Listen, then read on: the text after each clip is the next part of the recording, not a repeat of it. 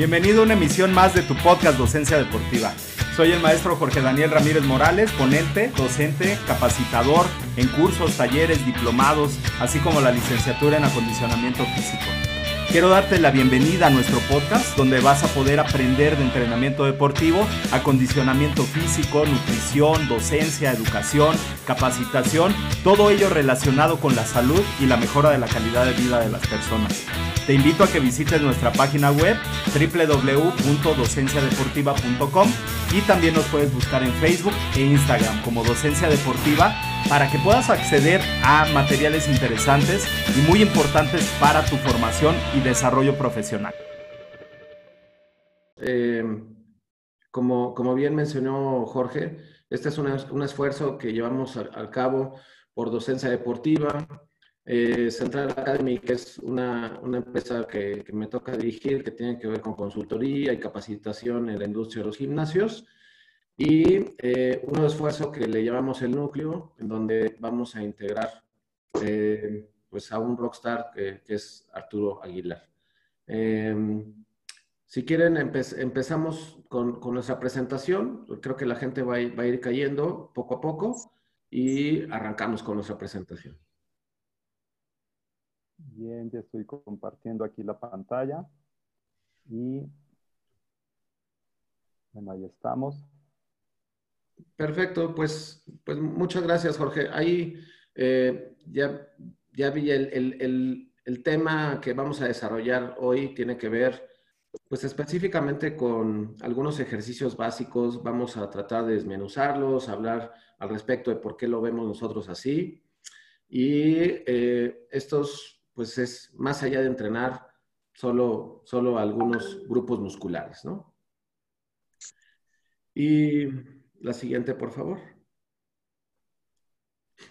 Voy, ahí voy, es que ya, ya me hice bolas aquí con tantas cosas. Tú, tranquilo, ahora sí que todos, todos estamos, tenemos tiempo, no, no hay problema.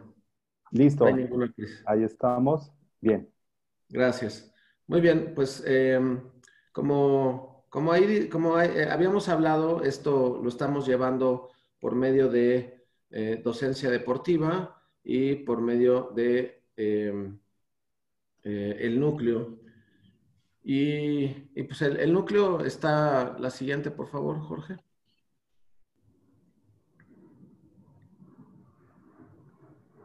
El núcleo está integrado por, por Arturo Aguilar, quien como ustedes saben, pues es una gente que se ha dedicado a preparar sobre todo atletas relacionados con la, la, parte de físico-culturismo o culturismo, con muy buenos resultados. Creo que él no necesita presentación. Y un servidor que llevo también bastantes años dirigidos eh, en la parte del fitness y el acondicionamiento físico.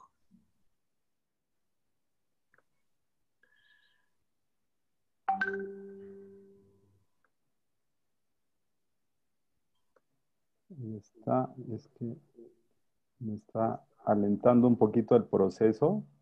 No te preocupes, ahí podemos ir, podemos ir hablando al respecto. Pues bueno, el, el tema, el tema de hoy está relacionado con eh, cuatro ejercicios que queremos desmenuzar y son cuatro ejercicios que les llamamos ejercicios centrales.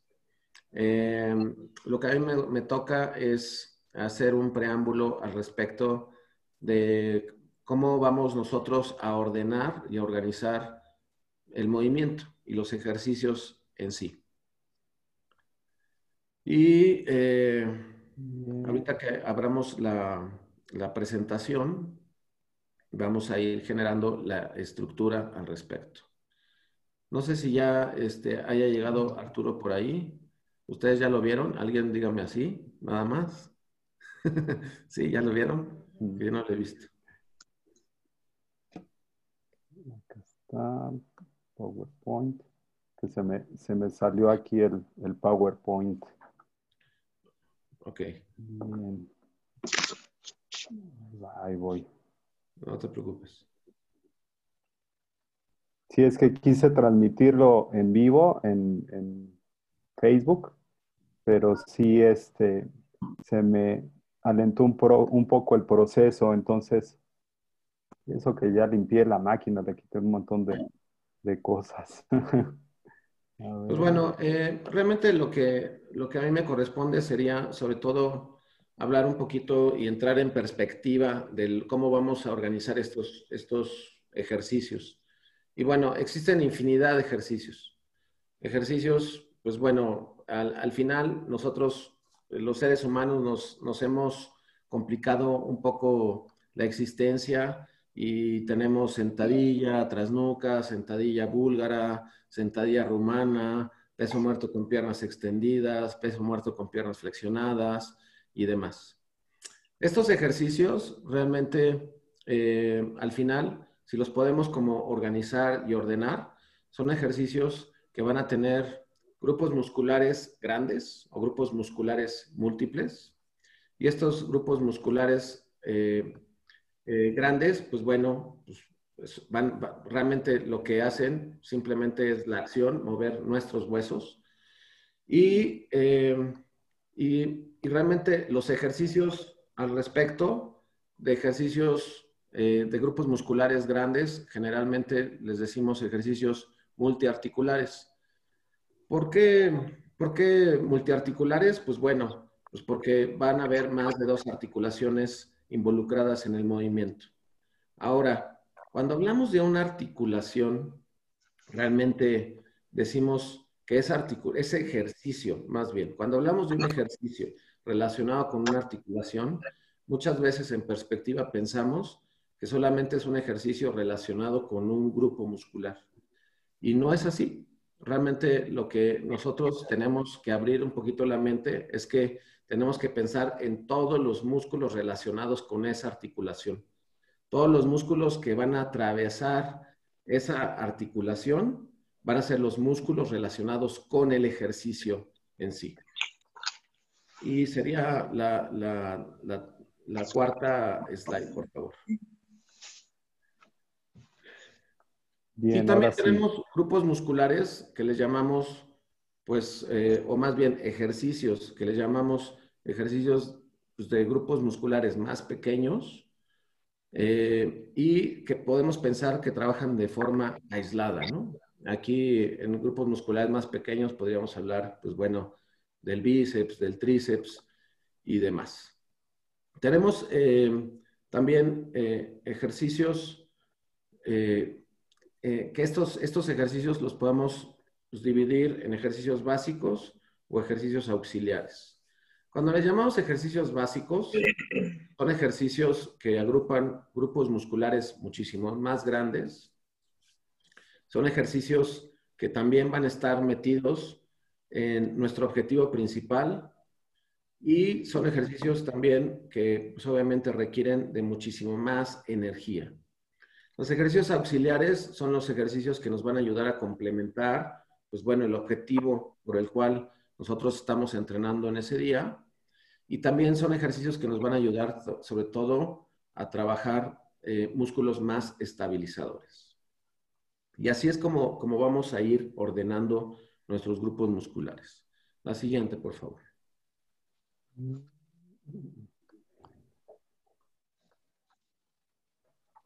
Al final, todos los ejercicios cumplen con funciones básicas del movimiento.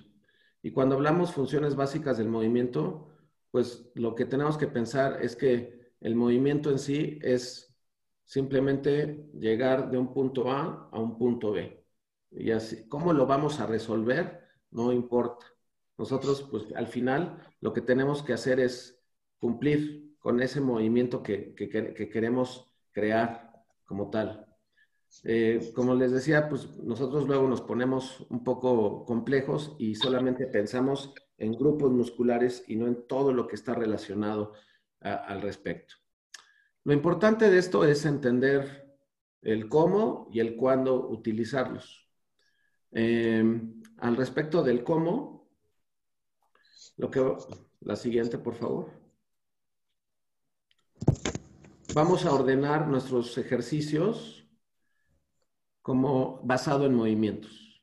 Y cuando digo basado en movimientos, ahorita vamos a ir entrando en contexto.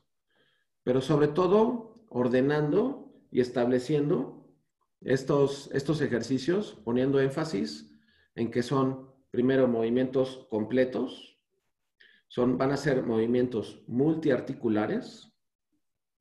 Los ejercicios que les vamos a llamar básicos o ejercicios centrales van a ser ejercicios que están más relacionados con la demanda energética.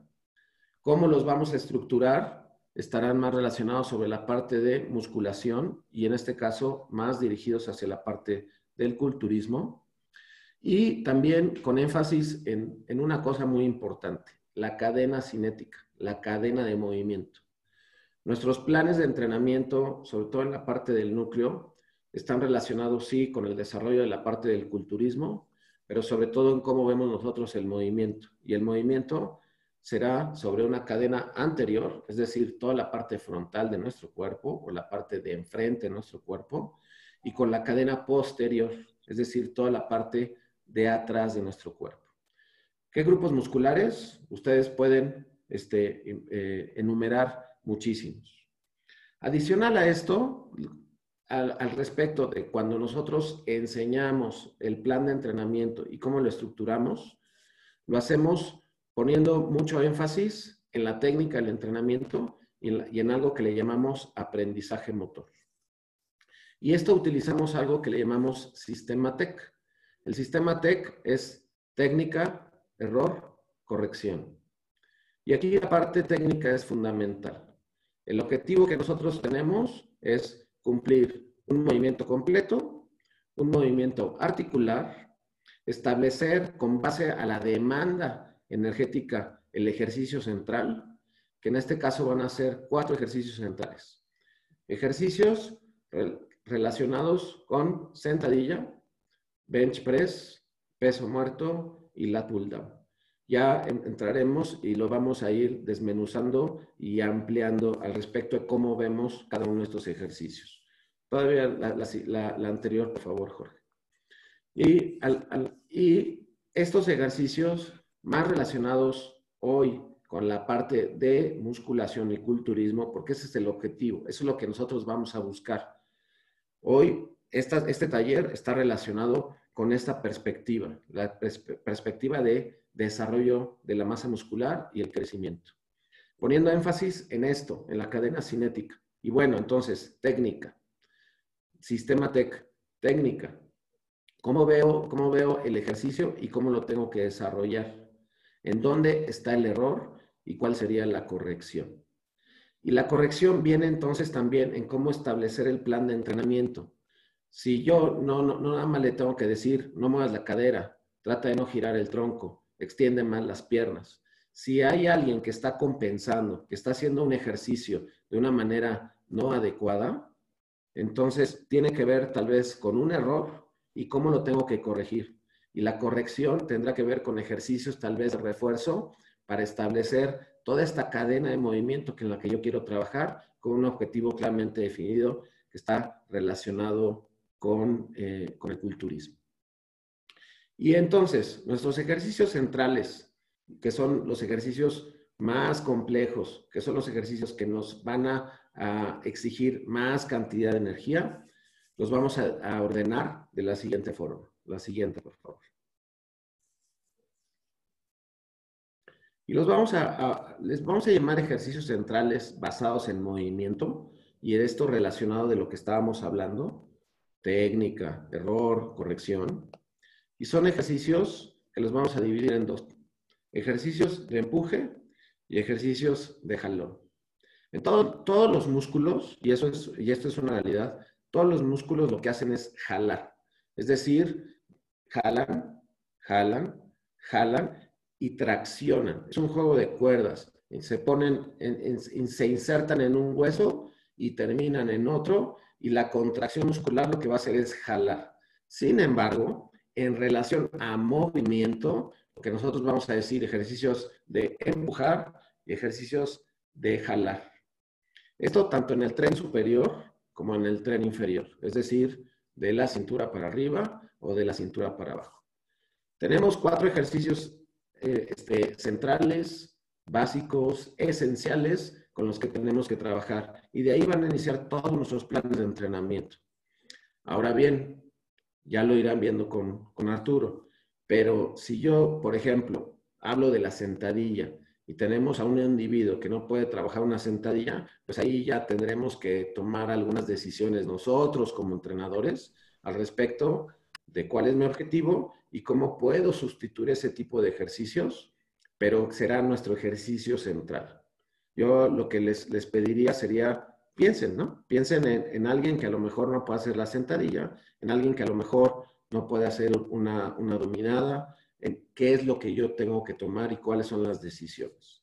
Entonces, nuestros ejercicios de empuje será sentadilla y bench press. Esos son los dos ejercicios en donde nosotros podemos basar todas nuestras rutinas. Supongamos, un día que voy a trabajar pierna.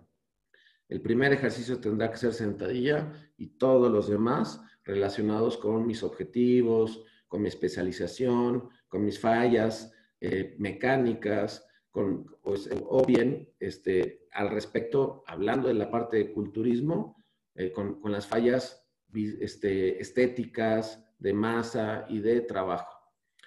En la parte del tren superior tenemos bench press, que todos alguna vez lo hemos hecho. Hay muchas variables al respecto de mancuerna, eh, a una mano eh, o hasta este, con autocarga, como puede ser un, una, una lagartija. Y en el aspecto de los ejercicios de jalón, los vamos a dividir igual en dos, uno para tren superior y uno para tren inferior. En este caso, el de tren superior sería lat pull down, ya sea como una polea o bien dominadas.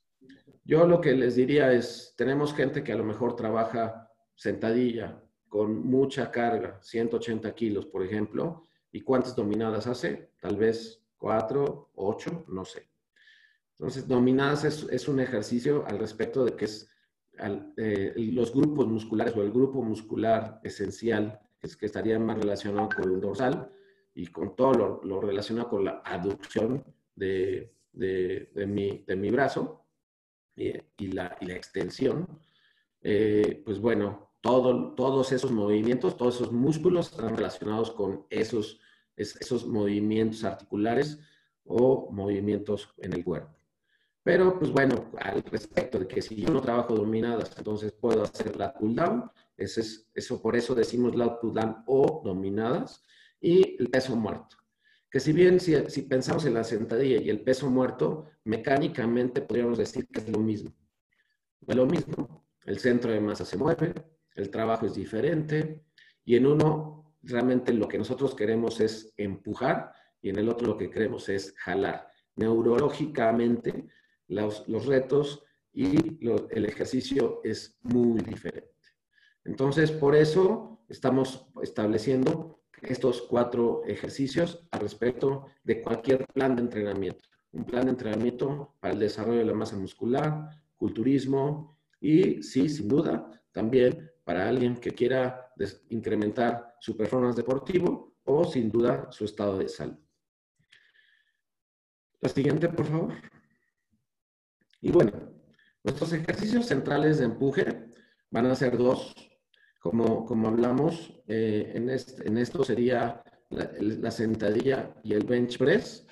Pero para esto, eh, pues me, me, me, permito cederle la palabra a Arturo Aguilar, quien nos va a, pues a desarrollar cada uno de, estos ejercicios desde la, su, perspectiva, obviamente, como preparador físico. Y le doy la bienvenida y muchas gracias. No sé si ya apareció Arturo por ahí.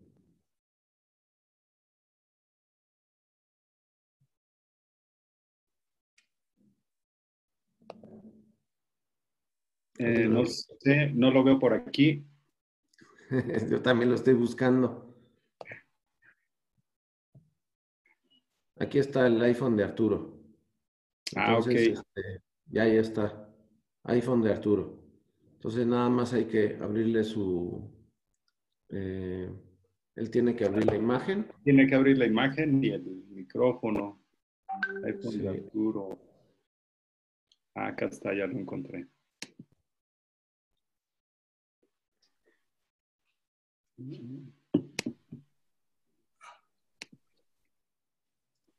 Ahí está. Aquí estoy. Ok, buenísimo. ¿Me Nada más este, abre, tu imagen para que la gente te vea y yo me despido y muy buenas tardes. Los dejo en muy buenas manos. ¿Cómo está mi imagen? ¿Cómo lo abro?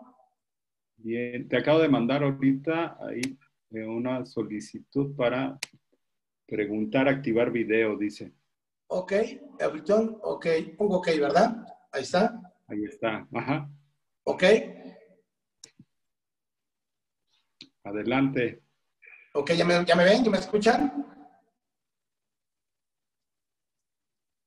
Bueno, ¿sí me escuchan? Sí, sí, se escuchas perfecto. Ok, pero no me ven. Aún no, pero pues adelante, empiezas.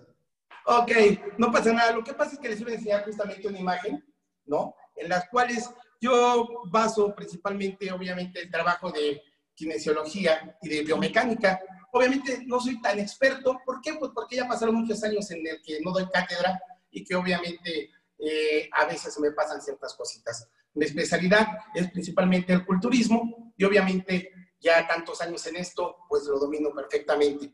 Eh, aquí estamos hablando principalmente de ciertas cosas. Yo quería, hablar acerca de cómo nos ven ahorita la, la mayoría de, la, de, de, las personas que están en este, en este, en este chat, en esta plática, de las cadenas abiertas, de las cadenas cerradas, en este caso cadenas cinemáticas, y cómo obviamente en los deportes competitivos, principalmente boxeo, taekwondo, deportes en los que no son culturismo, obviamente, son eh, otro tipo de deportes donde se manejan otro tipo de cadenas como estabilizadoras, de flexión, de extensión, de apertura, cruzadas, en este caso de carrera, que obviamente es donde se manifiestan, casi todos los gestos deportivos, todos los movimientos deportivos, ¿verdad? En este caso, en el culturismo es completamente diferente. El culturismo basa principalmente su enfoque a la proporcionalidad. ¿Qué tan proporcionado eres? ¿Y qué tan simétrico eres? En este caso, el trabajo de la sentadilla, que es donde mayor cantidad de músculos se involucran, tiene que ver casi con la mitad de tu cuerpo, ¿no? Su ejecución, no todas las personas tienen el poder de ejecutar la sentadilla. No todas las personas, por eso hay que adecuar a las personas hacia el trabajo y si no lo, y si no lo hace, darle una solución por medio de otro tipo de trabajo de tal manera que la cantidad de músculos involucrados que se manejaba ahora se puedan manejar y que tengan su desarrollo. En el culturismo, sí, como te dije, se maneja la simetría. La simetría partiendo nosotros de una bisectriz en tu cuerpo, manejando izquierda-derecha, que sí es simétrico. No todas las personas son simétricas, inclusive hay personas con un problema de pisada tienen a tener el síndrome de la pierna corta y ya no son tan simétricas. Eso desembona en un efecto dominó todo su cuerpo y tal vez tengan algunas partes más grandes que las otras, porque ya no son simétricas. Hay que trabajar esa simetría, la proporcionalidad de arriba y abajo ya lo vimos también. En este caso, las piernas que involucran mayor cantidad de masas musculares, ¿no? Y que determinan también muchísimo, muchísima de las veces un somatotipo fuerte, ¿no? Inclusive se maneja que la medición de la pantorrilla a la hora de, detectar el, somatotipo determina si eres altamente eh, viable para ser muscular o no muscular, si lo recordamos en la escuela alguna vez lo vimos. En este caso, la sentadilla. Yo tengo, por ejemplo, en mi experiencia, algunas personas, ¿sí me alcanzan a escuchar? ¿Sí me escuchan? Dime que sí. ¿Sí me escuchas? Sí, sí, sí. escucha perfecto y se te ve perfecto. Ok, no se preocupen, yo grito, no pasa nada, sí me escuchan. te escuchamos perfecto. No pasa nada, ya me conocen. Entonces, vamos a manejar nosotros. tengo en mi vida de 20 años de entrenar Mister México y campeones nacionales e internacionales, gracias a Dios. Eh, tengo campeones que no pueden hacer sentadilla no pueden hacer tentadilla y el desarrollo de sus masas musculares es enorme. Cualquiera diría que carga o que trabaja muscularmente una gran cantidad de kilos y una cantidad de intensidades. Y la verdad es que sí trabajan las intensidades, pero para tratar de lograr la hipertrofia, porque ellos no pueden hacer sentadilla. Tengo campeones de Mister que no lo pueden hacer, pero ¿qué hacen? Aumentan la cantidad de ejercicios, tal vez hasta monoarticulares, para tratar de solventar el paquete muscular que solamente la sentadilla puede producir. En este caso, pues bueno, te le digo, es la simetría.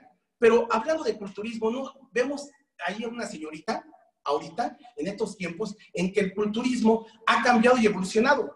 Los grandes físicos de las mujeres como de musculares ya, ya están desapareciendo y solamente aparecen unas categorías más suaves, como las zonas de bikini, en este caso lo competiría en pierna, el trabajo de los muslos, de los cuádriceps, de los femorales y de los glúteos, sería la categoría de wellness, bienestar, ¿no?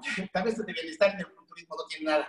Pero bueno, esta belleza que se ve intrínseca a la ejecución de la sentadilla, trabajando principalmente glúteos, trabajando principalmente cuádriceps, es la que sobresale en este trabajo, casi la mitad del cuerpo de, de estas personitas. Obviamente la proporcionalidad que se pide para cada tipo de categoría es diferente. Ejemplo, obviamente un culturista debería tener la proporcionalidad entre arriba y abajo, ¿estamos de acuerdo? Y siempre he manejado que una persona, si tú le das un 10 arriba y un 5 abajo, siempre va a perder contra un 6-6. ¿Qué es? ¿Qué es un 6-6, Marcelo?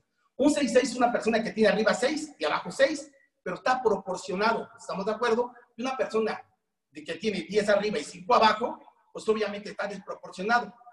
Si la gente entiende en esto que se gana hasta 5 kilogramos por año de masa muscular bien puesta durante un año de trabajo, de planificación, de nutrición, este, entendería lo difícil que es ganar 5 kilogramos. Una persona desproporcionada se puede tardar toda su vida en proporcionarse y nunca lograrlo. Entonces, un 10-5 siempre va a perder contra un 6-6.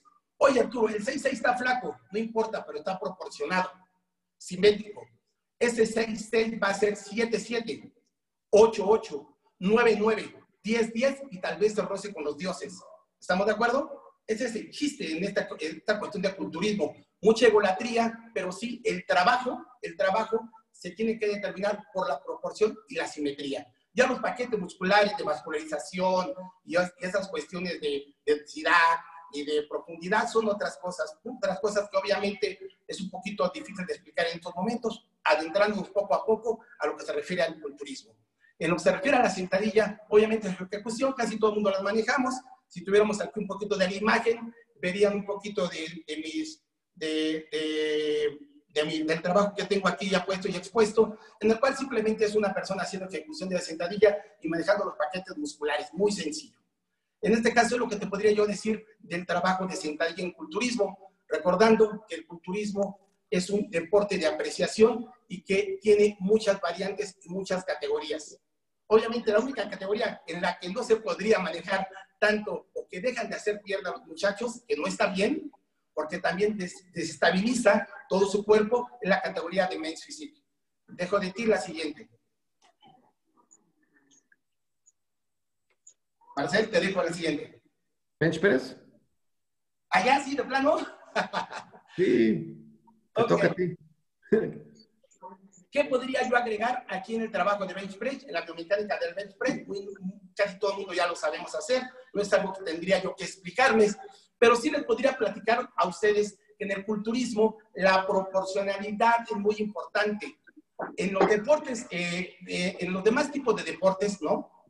Y en los demás gestos deportivos, eh, se pueden manejar no la belleza, no la, tal vez la precisión, pero en este caso, en el culturismo, la proporcionalidad de la caja torácica varía inclusive hasta en razas.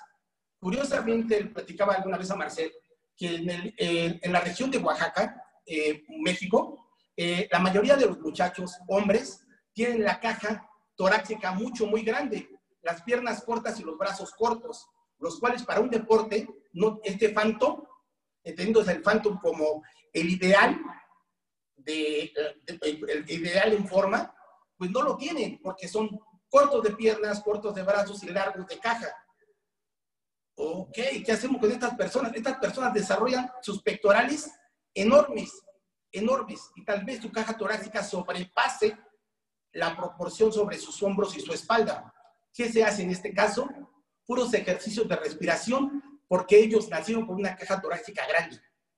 Y entonces, ¿qué tiene que hacer el entrenador? Adecuar los ejercicios para que esta persona tenga proporcionalidad, entendiendo que no es un trabajo de fuerza, sino un trabajo de hipertrofia generando el volumen necesario para que en un aspecto estético o de visión pueda ser calificado como positivo.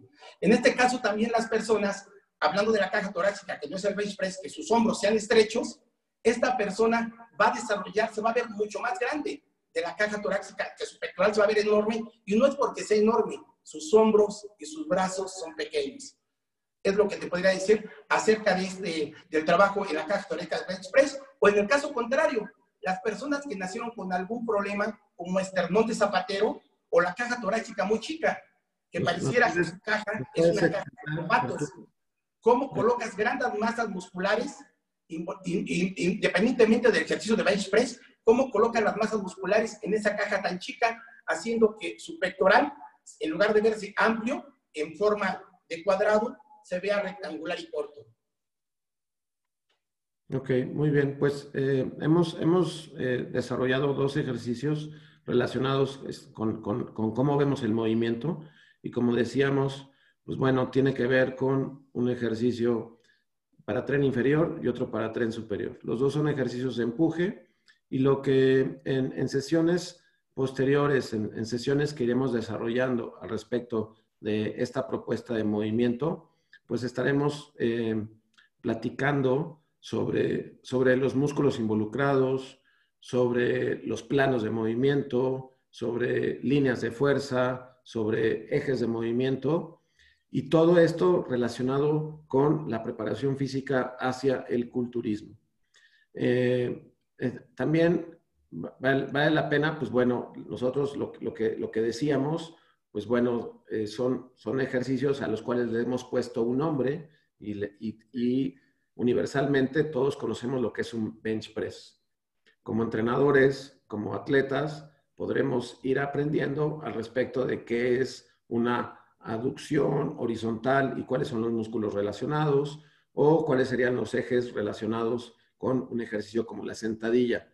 Para quién sí y para quién no, ahí tendría que ver con la perspectiva del preparador físico, de todo esto, de lo que ha venido hablando Arturo sobre la proporcionalidad. Es un deporte de apreciación como el fisicoculturismo, pues bueno, requiere de todas esas, esa, esa parte artesanal al respecto del preparador físico y de todo el conocimiento, el entendimiento de cómo poder potenciar eh, la genética que nos determina cómo, todo lo que podemos lograr por medio del entrenamiento y obviamente nutrición, suplementación y demás cosas que nos puede hablar Arturo, ¿verdad? Este, y bueno, vamos ahora hacia los ejercicios centrales que les llamamos ejercicios de jalón. Y lo que yo le pediría a Arturo es que nos diga desde su perspectiva como preparador, físico hacia el, hacia el culturismo, la parte del peso muerto y lo que tiene que ver con dominadas y, y lat pull down. Te cedo la palabra. Ok, pues bien sencillo. Obviamente en el peso muerto humano normal, lo más importante obviamente es de que la barra siempre esté rozando, en este caso los tibiales, y tratar de que no sobrepase una línea en las cuales la espalda baja se pueda lastimar los sectores espinales. Eso es lo único. Aquí el problema radica en que la mayoría de la gente culturista sobrepasa los niveles de fuerza y niveles de trabajo de hipertrofia en esta región haciendo en este caso que los eh, rectores espinales y todos los cuadrados lumbares se vean gruesos. Inclusive el trabajo lo mandan más a los rectores espinales y a los lumbares que a los mismos glúteos y femorales. Y por lo tanto es un trabajo mal ejecutado en el cual a la hora de la proporcionalidad, como te lo dije, tienen glúteos escurridos, femorales planos, pero eso sí, unos lumbares un árbol de Navidad tremendo que es tan grande que hace que se vea ancha esta persona porque no, no tiene una proporcionalidad, ¿no? Así como, los, así como los músculos catalizadores del abdomen, justamente que hay personas que tienen un abdomen tan fuerte que, y grueso que hace que su, que, su, que su abdomen se vea de otra categoría. Entonces, la proporcionalidad y el trabajo adecuado siempre deben de estar dominantes. Es lo que te puedo decir del peso muerto. Gracias. ¿Nos podrías, yo tendría una, una, pregunta para ti al respecto, digamos, de este ejercicio y relacionado con la parte de la cadera. Porque estéticamente en, en los gimnasios nos llegan muchas mujeres, especialmente mujeres, que, que lo que quieren es mejorar sobre la parte de la cadera y específicamente el glúteo, ¿no? Justamente este ejercicio es, eh, perdón, este ejercicio es ideal para el trabajo de glúteo femoral, pero como te lo dije, la mala ejecución hace que se vaya principalmente a los erectores espinales y lumbares. Y eso echa a perder el ejercicio. No se trata de un trabajo de fuerza, sino de, serías un levantador de poder que con todo respeto tiene otro tipo de físico, donde el trabajo de la fuerza, por el bien de la fuerza, es lo más importante y no la estética. Pero, pero ¿qué pasaría, digamos, dentro de esta perspectiva estética, eh, quitando la parte funcional, ¿no? Porque al final este, no es el objetivo de, de esta plática. ¿Qué pasaría con, con, hablando específicamente de, de ahorita de, de, mujeres? Porque es un mercado muy, muy grande y que se fija mucho en la parte de la cadera. ¿Qué pasaría con aquella, que, aquella persona que tiene una inclinación pélvica y que el entrenador le dice, no te preocupes, te vamos a sacar este, pompas, ¿no? No, le va, no la, va, a lastimar completamente. El, el, trabajo en el trabajo vertebral va a ser rozamiento y por lo tanto la persona va a tener obviamente lesiones. Ok. Bueno, y, y también, ¿qué es lo que sucede? Pues bueno, mi, mi cadera está inclinada y entonces los glúteos, por más que yo los trabaje, nunca voy a tener esa, pues bueno, cadera eh, o, esa espina más lordótica que puede ser muy estética, no estamos hablando de la parte funcional, pero si hay una inclinación, pues bueno, el glúteo, por muy, por muy bien que se vea, o por muy, no más bien, por mucho que se trabaje, pues estéticamente probablemente no lo podamos lograr, ¿no? Claro. Eso, eso tú tienes muchísima experiencia al respecto de eso. Bueno, por ejemplo, es que aquí el problemita, eh, Marcel, está en la relación de las caderas. Las mujeres con caderas demasiado amplias, grandes, obviamente la acumulación de grasa es mucho mayor que en personas que tienen la cadera más estrecha. Las mujeres que tienen cadera estrecha se les ven más fácil los glúteos que las personas que tienen la cadera ancha tienen mayor cantidad de grasa acumulada. Una persona con cadera ancha y glúteos obviamente son, es fenomenal, pero ese, es principalmente el problema. Tratar de que lo que está en la cadera por acumulación, recuerda que las razas, por ejemplo, como las negras, eh, tienen una acumulación grasa mucho, muy grande y tratar de acabar esa relación grasa para un porcentaje de grasa competitivo es mucho, muy difícil. Sí, sin duda. Y lo que, y lo que yo quisiera abrir ahí como, es como el, como, como el paréntesis de todo esto que vamos a estar trabajando y vamos a estar desarrollando al respecto, sobre todo el entendimiento del movimiento. Y entonces, desde esta perspectiva de entrenamiento dirigido hacia la parte de culturismo y también entender, pues bueno, la proporcionalidad, pero también el movimiento. Y entender el movimiento y por qué una cadera inclinada, a lo mejor qué, es lo, qué, qué resultado nos va a dar. La claro. está pasando y toda esta cadena de movimiento, ¿no? Entonces, eh, eso es lo que a mí me gustaría eh, ahí desarrollar. Y, y de tu perspectiva, el, el, siguiente ejercicio, que sería la parte del, del lat pull down o dominadas, me, gustaría que nos platicaras eh, tu, perspectiva al respecto como preparador físico. Bueno, aquí obviamente el dorsal ancho es el dominante, ¿no? Se maneja obviamente que no se puede hacer ciertos jalones o ciertos lateral down por atrás de la nuca porque lastimarían el manguito rotador. Siempre que haya fricción, siempre va a haber lesión. El trabajo, obviamente, en lo que se refiere a pesos muertos, el lateral down es el dominante a la hora de hacer eh, espalda. En lo, que se refiere, en lo que se refiere también al deltoide posterior, lleva, se involucra, igual que el trapecio, dependiendo del tipo de agarre. ¿no? Yo te podría decir que aquí en, en lo que se refiere a, al trabajo dorsal, siempre debe de tener un previo, un previo de tratar de que el trabajo de los hombros sea maximal para que a la hora del desarrollo, que luego sobran de los dorsales y hacen que se eh, empaqueten, ¿no? Y a la hora de mostrarlo no se pueden mostrar porque los hombros estrechos no permiten que el desarrollo de los dorsales se muestre con una, eh, no eficacia, sino con una belleza estética corporal eh, diferente. Hombros estrechos, dorsales amplios, no son muy bonitos. Ok, ahí, ahí dentro, de, dentro de esto, Arturo, ¿Cuáles serían al respecto, digamos, estamos hablando de cuatro ejercicios, pero muscularmente, cuáles serían tus, tus músculos o los músculos en los que tú pondrías énfasis como preparador físico cuando llega una persona contigo.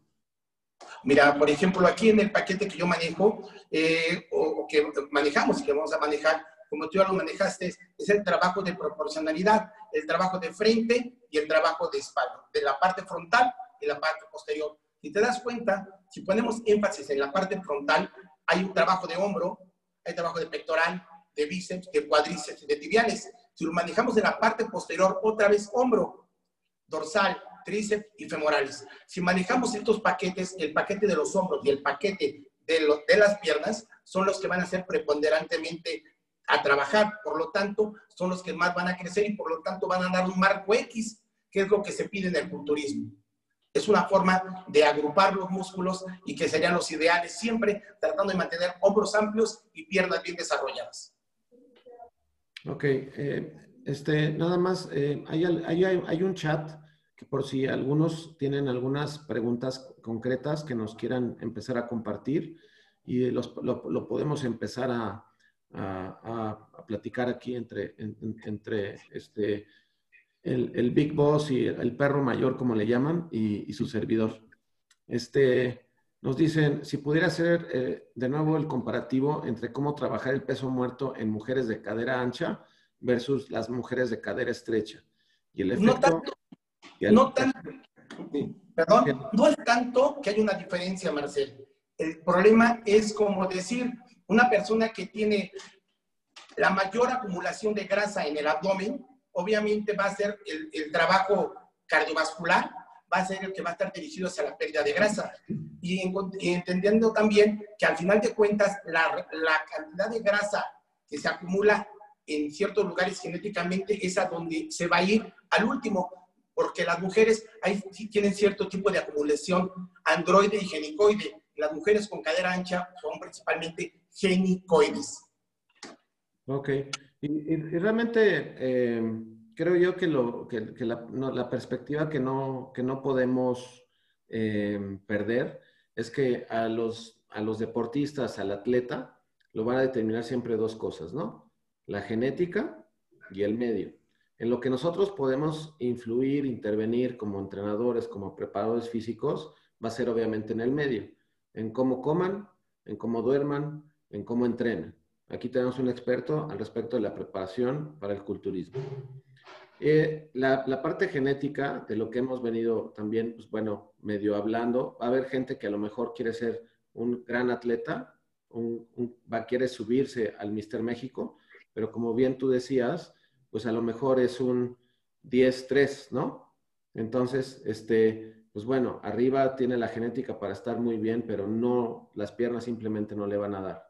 Y eso, por más que nosotros queramos y trabajemos y demás, va a ser muy difícil de modificar. Entonces, en este aspecto sobre también la parte de la cadera, ¿no? Este, más relacionado con, con, ello, creo que, pues sí, por supuesto que va a haber, siempre vamos a tener como un techo, ¿no? O sea, podemos eh, bajar porcentaje de grasa, trabajar y demás, pero llega un momento en que simplemente si quieres competir, hablando de, culturismo, pues será muy complejo, ¿no crees?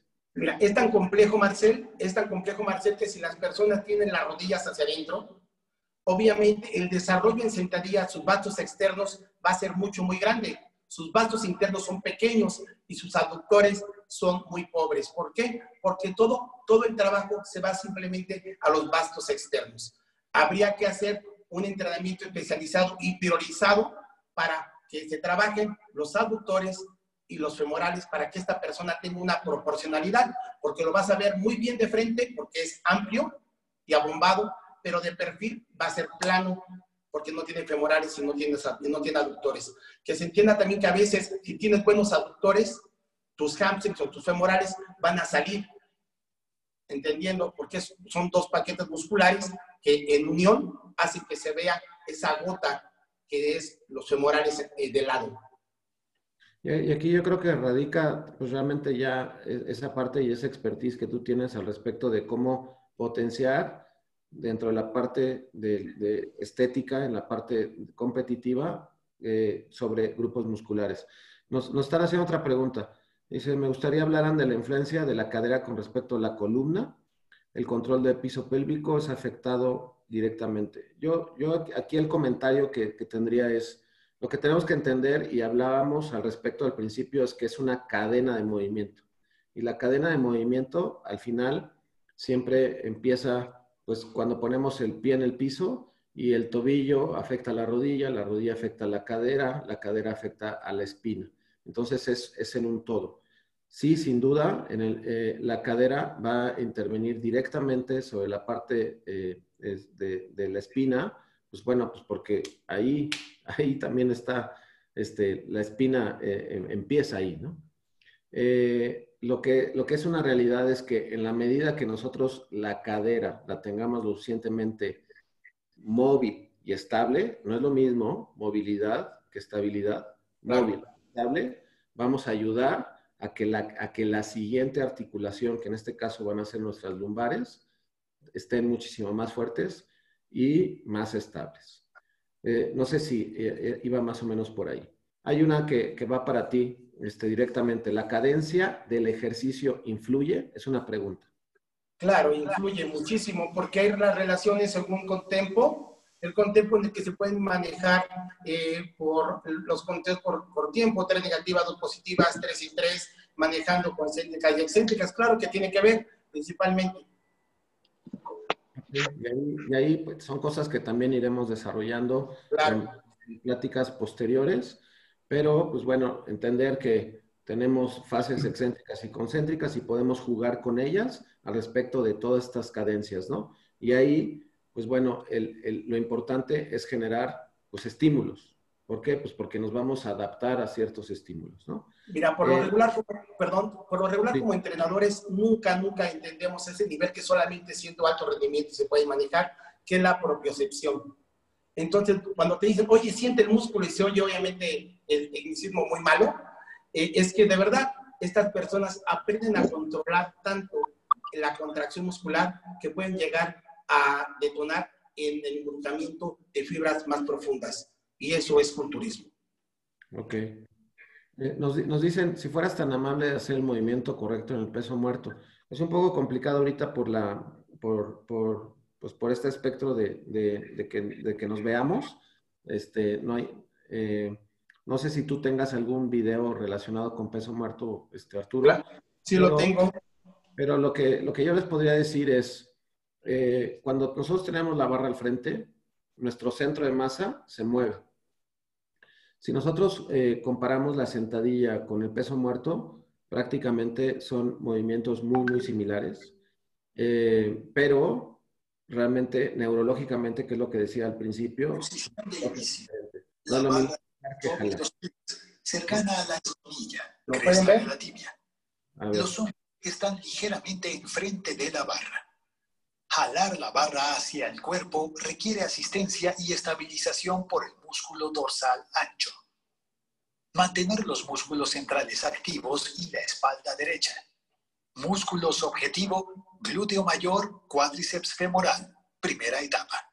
Sinergistas, músculos isquiotibiales. Estabilizadores, músculos centrales, erector de la columna, dorsal ancho, trapecios, romboides, flexores de la muñeca. ¿Y así? Y ahí, y ahí lo que al final pues bueno, lo que podríamos, lo que podríamos concluir al respecto de ese ejercicio, pues nos, nos, mencionaron pues un grupo de músculos pues enorme, ¿no? Entonces, por eso le llamamos ejercicios centrales. Ejercicios al respecto de que lo podemos, lo, lo podemos eh, agrupar dentro de ejercicios que están más relacionados con el jalón, con jalar algo hacia nuestro cuerpo, pero hay muchísimos grupos musculares involucrados y no va a ser un ejercicio para una sola cosa. Por eso le llamamos ejercicios centrales. Y de ahí se van a ir desmenuzando otros ejercicios que van a ser más complementarios y más relacionados con la construcción de esta estética corporal de la que va a ir este, eh, desarrollando en diferentes cosas Arturo. Nos preguntan, ¿cuál es, ¿cuál es la relación de la longitud del hueso femoral para lograr la sentadilla profunda o no llegar a ella? Eso es algo muy, muy importante, muy, muy importante. Si yo tengo, si, si mi fémur es más grande que mi caja, lo que va a suceder es que mi, al, hacer una flexión de cadera, mi, mi tronco se va a ir echando hacia el frente para lograr esa flexión de cadera. Si mi tibia es más pequeña de que, en, que la relación o la proporción, generalmente subo mis talones.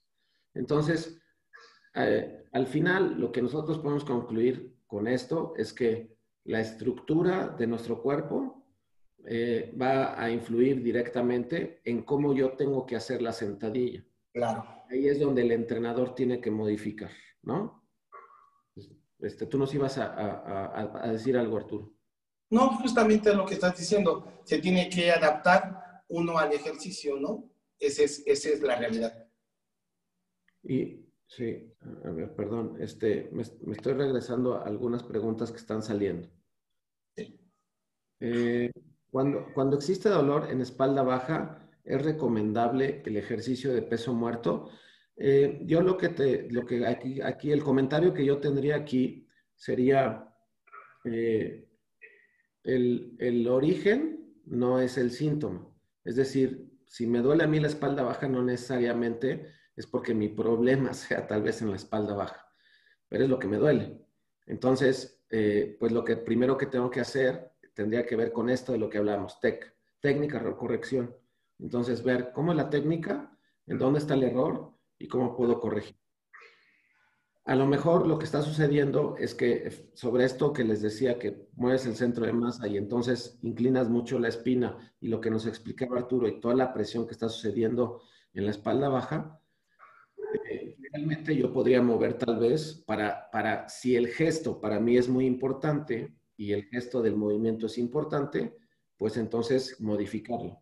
Hay unas barras que se llaman barras hexagonales y que nos pueden ayudar a mover el, centro de masa más este, en medio de nuestro cuerpo y es más similar a una sentadilla, pero no deja de ser la parte del el jalón. Entonces, dentro de esta perspectiva sería nada más, pues bueno, a lo mejor no estoy lo suficientemente fuerte del centro de mi cuerpo, necesito más ejercicios de estabilidad y entonces eso nos podría ayudar. Estética, hipertrofia versus control, calidad neuro del core, nos dicen. ¿Qué, nos podrías decir ahí? ¿Cómo, cómo? dice estética, o sea, hipertrofia, versus el control o calidad neuro, del core. Es como una, como una pregunta de cómo, como cuál sería el equilibrio. ¿Qué, ¿Qué opinas tú al respecto de el control y, y, y, sobre todo en la parte del, del, del core contra el estético. Ok, mira, yo, yo opino que, que hay, hay veces ejercicios sobrados de calidad, ¿no? Eh, pueden tener un core mucho, muy fuerte y a veces internarlo de una manera más grande que provoca una mayor cantidad de hipertrofia y aparte con una genética muy rica sobre, sobre, la, sobre la misma parte central que puede hacer que ya no sea tan estético. Conozco a, algún campeón que acaba de morir, Gustavo Mayer, que tiene un abdomen súper potencializado, tú lo sabías, ¿no? Y por eso tiene un abdomen de una categoría más allá de lo que era todo su demás cuerpo. Y estéticamente se veía wow, pero no ganaba. ¿Por qué? Porque era muy grueso. Sí, entonces creo que, o sea, eh, al final el, el, culturismo como tal, nuestro objetivo es una armonía físicamente que se ve, que, que, que una proporcionalidad y, y, esta, y el objetivo de la parte de control, pues bueno, va de la mano más que nada de la parte de salud, ¿no? Dice, ¿alguna recomendación para el trabajo de músculos rezagados? Intensidad y periodicidad. Antes, de la misma pregunta, perdón, Marcel, también quería comentarle a la señorita que ahorita eh, está muy en boga los hipopresivos. En el desarrollo grande de las masas musculares del abdomen y del core, obviamente si tú haces hipopresivos, puedes hacer que ese trabajo abdominal se retraiga, ¿ok? Y se vea plano hacia adentro, en este caso con ejercicios de respiración y de control abdominal y de control lumbar, para tratar de que se vea plano y, de, desde el punto de vista, estético es lo que se maneja en la, en la categoría de Men's Physique, en la cual tenemos campeones profesionales. Ahora sí, perdón. ¿Alguna recomendación para el trabajo de músculos rezagados? específicamente intensidad o periodicidad que nos puedas compartir.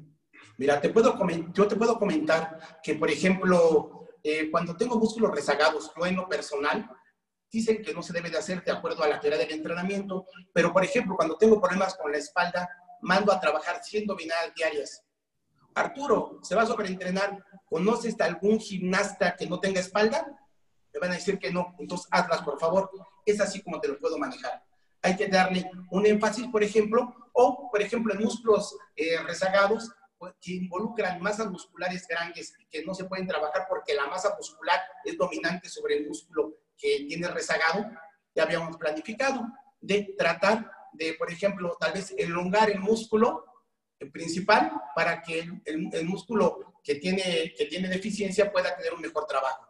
¿Estamos de acuerdo? Ok. Eh, nos, nos, nos, dicen, eh, ¿con qué frecuencia tengo que entrenar la parte inferior para tratar de crear balance o la simetría necesaria si tengo la parte superior grande?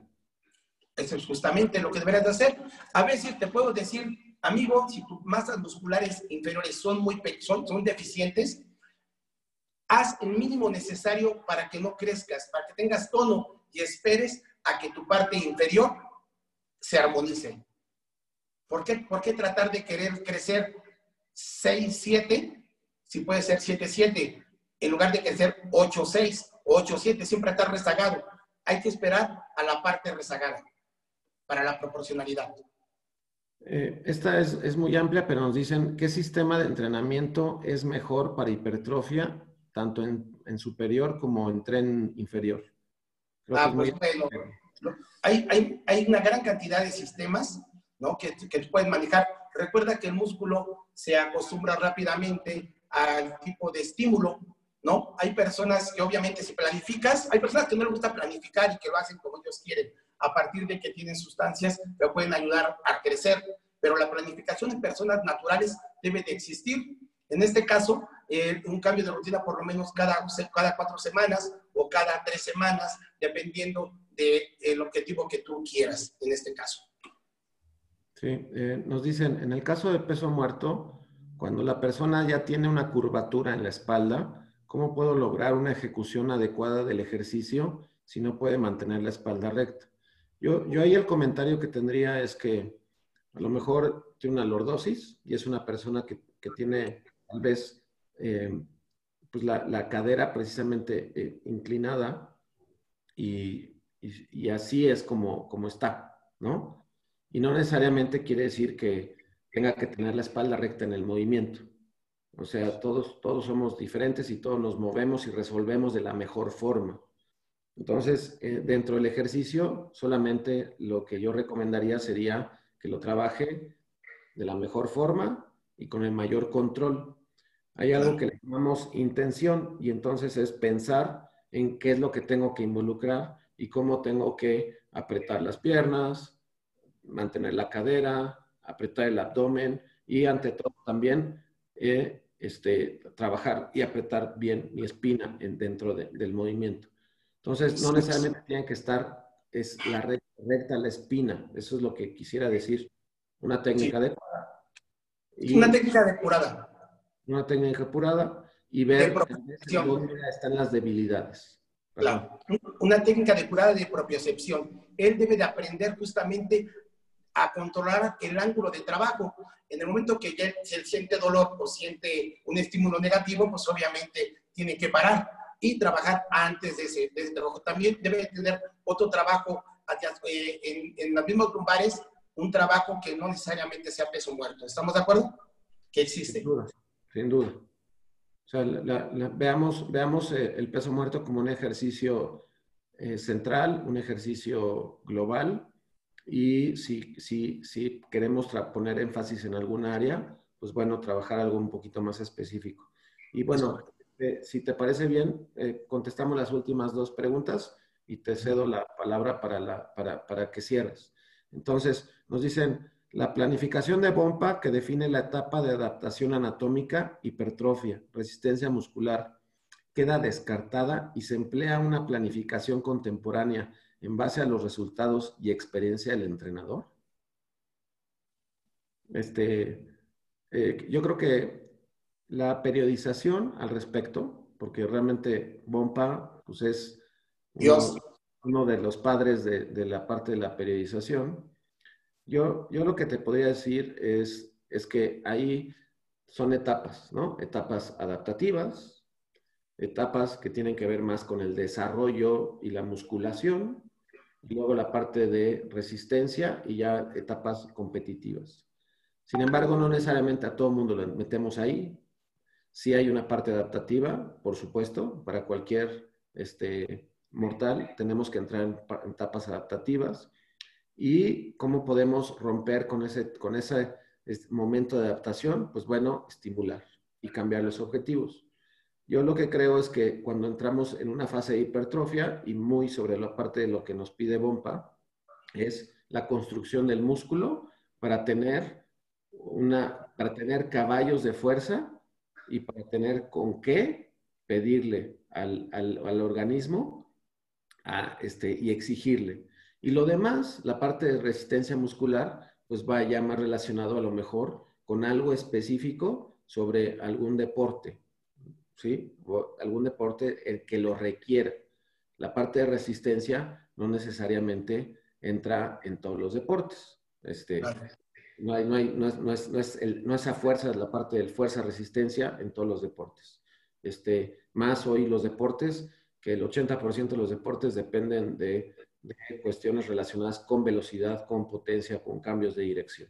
Entonces, sí requerimos, requerimos ahí. Ahora, sobre esto de lo que estamos hablando, que tiene que ver con una cuestión más de culturismo y de, desarrollo de masa muscular sobre un objetivo específico, creo que nos salimos de la caja, ¿no, Arturo? Sí, claro. Eh, recuerden que el culturismo es otra cosa. El desarrollo de las masas musculares para un phantom que se necesita como trabajo, como, como el trabajo eh, de fuerza, por ejemplo, el phantom de un levantador de poder, se podría manejar esto en el, en el phantom de un, un, personal que hace potencia. Pero en el culturismo eh, queda muy sobrado esto, entendiendo que inclusive no hay receta secreta y que tal vez una persona con una apariencia de masas enormes no tiene la fuerza que aparenta tener. Sí, sí y, y, eso creo que ahí, ahí, redunda todo, ¿no? O sea, esta, esta parte de hipertrofia es una consecuencia del entrenamiento contra una resistencia, pero no necesariamente quiere decir que hayas desarrollado fuerza máxima o velocidad o fuerza de resistencia, porque estás trabajando en esta parte de hipertrofia que es tu objetivo, ¿no? Entonces, este, pues qué, qué, bueno que lo podamos como clarificar así, no si quede claro al respecto. Y nada más, eh, una pregunta creo que muy, muy dirigida que nos puedes ayudar mucho aquí. En esta temporada de cuarentena, ¿qué rutinas podrían ser las mejores para no perder masa muscular ganada? Bueno, yo creo que se trabaja sobre objetivos. Obviamente, cuando tú estás sobre un objetivo de ganancia muscular, obviamente tienes que planificar tu nutrición arriba de 500 mil calorías y traer el trabajo de cardiovascular para evitar de que se, gane la cantidad suficiente de masa muscular y se pierda la cantidad suficiente de grasa. En este caso, en tiempo de cuarentena, pues yo recomiendo principalmente los trabajos en circuito, ¿no? En trabajo en circuito, mando una rutina a veces de 20, llama 20 minutos, tres bloques de 20 minutos, involucrando hombro, pecho y tríceps, otros tres bloques de 20 minutos, pierna, espalda y bíceps. Y en este caso tengo una hora de entrenamiento, 45 de cardiovascular, 10 de abdomen y puedo manejarme sin ningún problema. No se manejan grandes pesos, sino se maneja mucho trabajo de fuerza resistencia con una dieta adecuada, cardiovascular adecuado y se puede llegar a perder un kilogramo de grasa por semana haciendo el cuerpo más estético. Se puede hacer eso. Muy bien, pues muchísimas gracias. Este, te cedo la palabra para que cierres con, con, este bloque y, este, y ante todo, pues bueno, agradecer el espacio. Ok, pues nada, yo también les quiero agradecer a todos ustedes, al profesor. Eh, es la primera vez que hago mis pininos en este tipo de, en este tipo de transmisiones un poco, sí, estoy un poco nervioso, estoy un poco nervioso, eh, pero eh, quiero decirles que hoy por hoy, eh, lo que no conocen la historia de Marcel y, y, y la mía, que nos desarrollamos en, en, ámbitos diferentes, ahora esta unión hace un, un, centro de capacitación que es el núcleo, en el cual esperamos tener a personas que desarrollen, queremos personas que se capaciten para el trabajo, no quiero eruditos, en este caso, en lo que se refiere al conocimiento, sino a personas que puedan aplicar la praxis y que la praxis sea el resultado día a día, ¿no? Eh, nosotros tenemos un lema que es por la profesionalización y dignificación de los entrenadores y eso es lo que estamos haciendo. Ahí se ve un gráfico que es mi aplicación, tengo, mi bebé, eh, de esto estoy trabajando, esto estoy viviendo en este tiempo de pandemia, lo estamos eh, reinventando y pues nada, gracias, traten de comprar la aplicación, está muy padre. Bye, Marcelo. Gracias, sí, ahí, nada más nos dicen eh, muchas gracias. ojalá pronto se tenga una experiencia igual. Muy pronto estaremos haciendo nuevos, nuevos talleres, este tipo de, de, pláticas y cómo establecemos contacto con, con, ustedes. ¿Nos puedes compartir tus redes sociales, por favor? Este, perro mayor.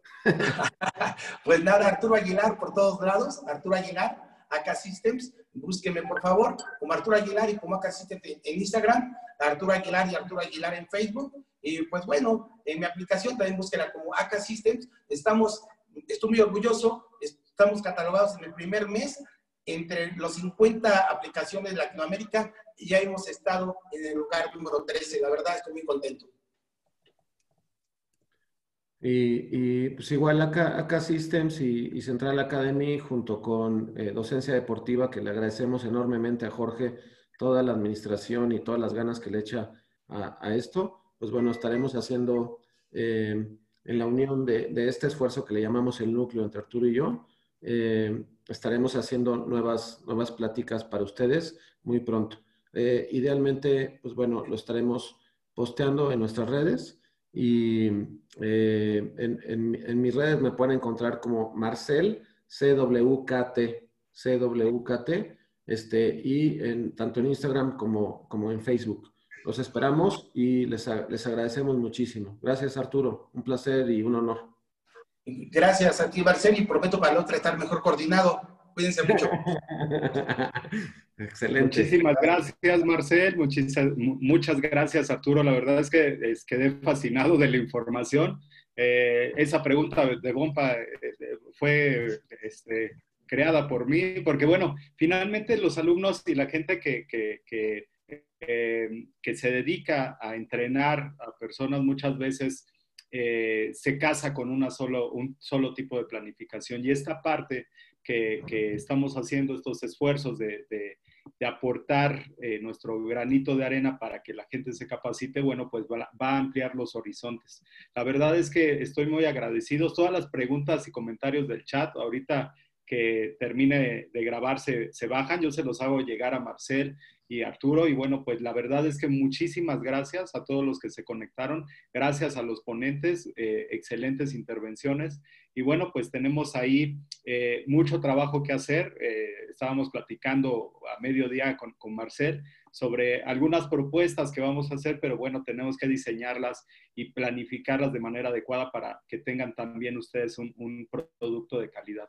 Entonces, vamos a seguir con estas transmisiones. La próxima semana vamos a tener otra, otra transmisión y así eh, en lo que estamos en cuarentena para mantenernos física y mentalmente y también ahí en la, en la parte académica eh, sanos, ¿no? Entonces, bueno, pues muchísimas gracias. Gracias Arturo, gracias Marcel. Y bueno, pues gracias a todos los que se conectaron. Una gran experiencia. Muchísimas gracias y quédense en casa y cuídense todos. Coman frutas y verduras y pónganse tapabocas. Bye. Muy bien. Pues muchísimas gracias. Nos vemos. Buena tarde. Hasta que me vi, ¿así me veían? Así, perfecto. Así te veíamos. ¡Ay, no tan feo! Sí, es cierto, faltó la foto. A ver, déjenme ver si, a ver si pueden todos activar sus cámaras y ponemos la foto. No se vio nada, pero no importa. Ahí va la foto número uno. Y luego debe salir por ahí la foto número dos. Acá está, foto número dos. Bueno, al ratito lo subimos a las redes y la foto número tres ahí está. Bien. Y bueno, al ratito lo subimos a, Facebook porque no se pudieron conectar algunos. Entonces, bueno, pues muchísimas gracias. Ahora sí nos vemos. Gracias a todos. Hasta luego. Felicitaciones por haberte quedado hasta el final del podcast. Muchísimas gracias. Soy el maestro Jorge Daniel Ramírez Morales y te invito a que nos sigas en Facebook e Instagram en Docencia Deportiva. así como en nuestra página www.docenciadeportiva.com. Pasión por la educación.